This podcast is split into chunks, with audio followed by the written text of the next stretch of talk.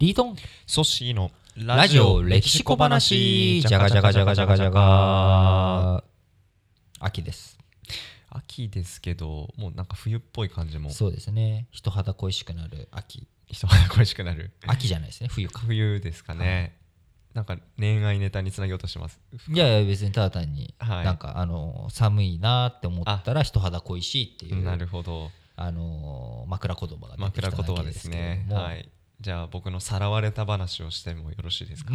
何ですか？そのさらわれた話って。いやーなんか僕男子校出身なんですけど、はい。あのーやっぱ女性がいないかったのでそうそうですね、うんやっぱその社会人とかになると女性に飢えるんですよ。ね はい。はい、で、ね、社会人になってたくさん飲み会とかを、ね、企画する中で、やっぱ大きいことしようと思って、あのー同窓会を男子だけやってもおかしく面白くないんで、うんうんうん。女性も集めて、女性も集めてはい、同窓会、60人60人ぐらいで120人ぐらいでやったんでその女性はどうやって集めたんですか？同じ市内のはい。もう一つのその女子校、あ女子校と男子校で一緒に同窓会やろうそうなんです。ああなるほど。あそれなんか楽しそうですね。この文脈はものすごく自然だとはい。思ってあのすごくピュアにあの、まあ、企画をしてやってみたところですね。それはソッシーが企画した。しました。おすごいきプランナーですね。プランナーです、はい。今から何年前だろう。67年くらい前の話ですね。それって多分だからマチコンとかはまだ流行る前じゃないですか？あそういうマチコンっていうワードなかったですねなかった当時はにい。同窓会で男子校女子校で一緒にやろうぜみたいな。そうですね。すごい良かったんですけど。ね。で案の定やっぱり綺麗な子というかちょっと好みなはい。女性を見つけてですね、その当時僕東京じゃなくて名古屋に住んでたんですよ、はいはいはい。で名古屋からわざわざ東京来てゲットしたその女の子の連絡先で密にもう一生懸命、はい。まあ、メールを交換してこれはいい感じだぞと。これはいい感じだと。東京戻ってくるタイミング合わせて連絡して会う会わないみたいなことを言って、はいはい。なんとかアプローチをかけようと思ったら、はい。はい同じ会場にいた僕の友人に取られると、なるほど。まああるあるですね、はい、かっさわられました。まああるあるですね、はい。まあ、しょうがないですね、うん。そういうのは。はいまあ、だからそういう文脈で考えるとやっぱかっさらわれるっていうのは結構やっぱいろんな場面場面であることではあるんですけれども、まあ、唐突で申し訳ないんですが日本って、まあ、ずっと鎖国してたわけじゃないですか。しましたね。してましたよね、うん。徳川幕府の時代。これを、まあ、こじ開けたという表現が正しいのかっていうのはいろいろあるかもしれないですけどもどの国がこう日本を鎖国から開国に変えましたっけ？えっとペリーとかでそうですそうです。ペリーさんって何人ですか？アメリカ人ですそうですアメリカ人それぐらいさすがに僕も。なので日本っていう国はペリーさんがノックして開い、はい。開けて開国したわけなんですよ。ですよね。で、はい。そのペリーさんがとだ日米で最初に条約を結んでそれに続いてイギリスフランスロシアオランダと結んでいくんですね条約を。だからアメリカが最初だったんです。はい。だからアメリカが最初に仲良くしましょうねっていう条約結んでその次に、えーじゃあアメリカとどういうふうに貿易をするのかっていうのを決めましょうね。これにを決めてで同じ内容をイギリスフランスロシア、えーオランダ、はい。アメリカのこの5カ国と結んでいくっていう形で。そういう順番なんですね。はい。はい。あ順番は違います。今あのアメリカ最後に行っちゃったあだけなんで、あのーこの5カ国と一緒に結んでいくっていうことで、まあ、アメリカが一生懸命いお膳立てをしてたわけです。はい。だ通称その貿易のルールどうするんだとかといったこともアメリカが決めてやっていくんですけれども、うん。アメリカがどうしても日本と仲良くしたかった理由って何かっていうと太平洋を渡った先に中国があるんですけれども、はい。中国と貿易するためには途中でやっぱり基地が必要。でその手前に日本。なので日本とやっぱり貿易したい。うん。日本とあの交流したい。でカリフォルニアの先にある。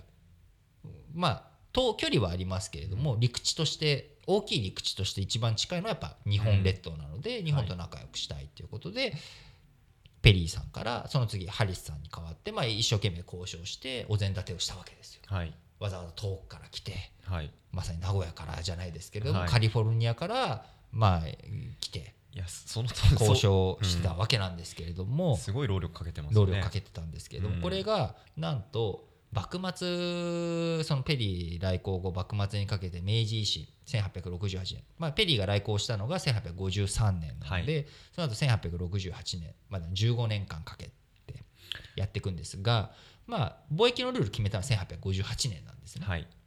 で1868年までの10年間の間に日本と一番貿易をしてたりとか日本といろいろやり取りしてた国っていうのはイギリスとフランスになっていくんです。アメリカじゃないアメリカじゃないんですよ。フランスが幕府側について反幕府側にイギリスがつく。あの薩英戦争って聞いたことあります？あ薩摩藩とイギリス、まあ、鹿児島県とはい。イギリスが戦争するみたいな、そんなことをやったりとかして、まあ、イギリスとかフランスが、まあ、ちょっかいかけていくわけです日本と。でそのちょっかいかけられていく中で、まあ、お互い仲良くなっていくみたいな感じになってってアメリカがいつの間にかいなくなっちゃってたんですよ。い。やアメリカどこ行っちゃったのかなって話そうなんですよですよ。どこ行っちゃってたか。そんなにねね手間暇かけて、はい、10年以上も。1853年から1858年まで、まあうん。足掛け5年、まあ、その前からいろんなアプローチはしてたんですけれども、まあ、具体的に制約の段階になって、ようやく条件全部詰まって、ねじゃあこれで貿易スタートしよう、はいやろうぜって思ったらイギリスとフランスにはい。いいとこ取られちゃってるわけです。なるほど。なんでかそれだって結構大事ですよね結構大事ですよね。うん、10年間かけた仕込んだプロジェクトまあ、が5年まあうん5年。とかが最後の最後で成果に結びつかない。成果に結びつかなかったんですね。だから理由はですね、これは皆さん、これも多分よくご存知のテーマなんですけども、はい。リンカーン。あリンカーン。